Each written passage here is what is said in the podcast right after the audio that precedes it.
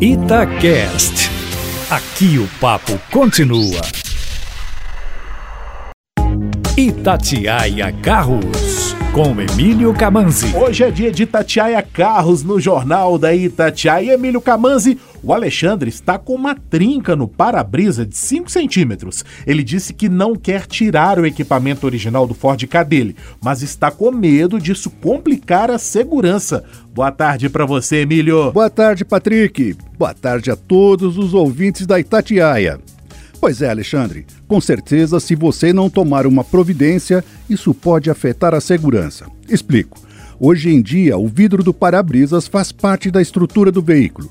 Se a trinca não fosse maior do que uma moeda de um real, estar a pelo menos 6 centímetros de distância dos limites do para-brisa e fora do campo de visão do motorista, não teria tanto problema.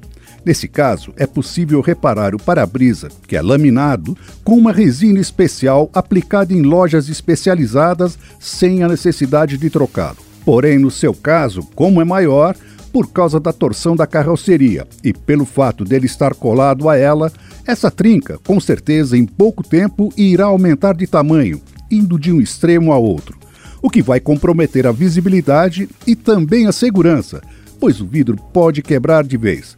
Assim, a recomendação é trocá-lo, o que também não irá afetar o valor de revenda do carro, desde, claro, que você coloque um para-brisa homologado para o seu automóvel.